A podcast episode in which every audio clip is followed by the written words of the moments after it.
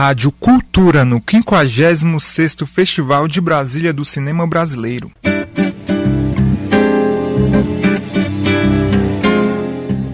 A 56ª edição do Festival de Brasília do Cinema Brasileiro chega ao seu terceiro dia.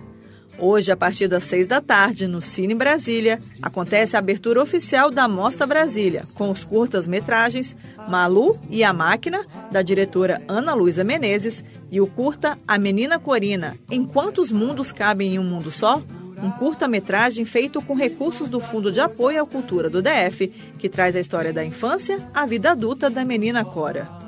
E o longa-metragem da Mostra Brasília desta segunda é O Sonho de Clarice, dos diretores Fernando Gutierrez e Guto Bicalho. A obra trata das relações humanas, as pequenas alegrias da vida cotidiana, a partir de uma linguagem no mundo real, com uma viagem surrealista em um mundo fantástico. Já na Mostra Competitiva Nacional, que começa às 9 horas da noite, também no Cine Brasília, os curtas Axé Meu Amor, do diretor Tiago Costa, que traz a história de uma mãe de santo, e Erguida, do diretor Jonan Balquet, que retrata a luta de uma jovem poeta da periferia de São Paulo. E o longa da Mostra Competitiva Nacional é Mais um Dia, Zona Norte, do diretor Alain Ribeiro, que relata a história do filme. O filme Mais um Dia, Zona Norte trata um espaço do Rio de Janeiro pouco filmado. Seria o oposto da Zona Sul, a zona mais conhecida, mais visitada, a Zona Norte é o local onde ficam os trabalhadores, onde ficam as escolas de samba, na sua maioria, onde fica o povo que realmente leva a cidade nas costas, né? na minha opinião. Bom, a Zona Norte do Rio é o lugar onde eu nasci, onde eu fui criado, a maior parte da minha vida vivi ali e me sinto à vontade de apresentar esse filme, essa, esse local e esses personagens no cinema. E o filme vai estrear no Festival de Brasília e a gente está com uma expectativa muito grande.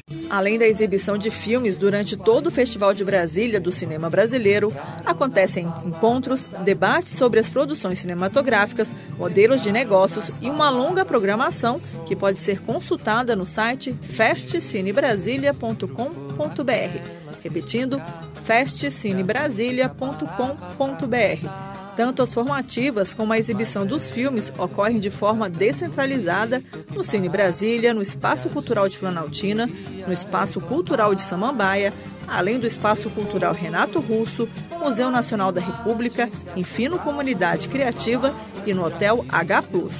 E quem preferir pode acompanhar a programação online no canal do YouTube, arroba Festcine Brasília. Greta Noira, para a Cultura FM.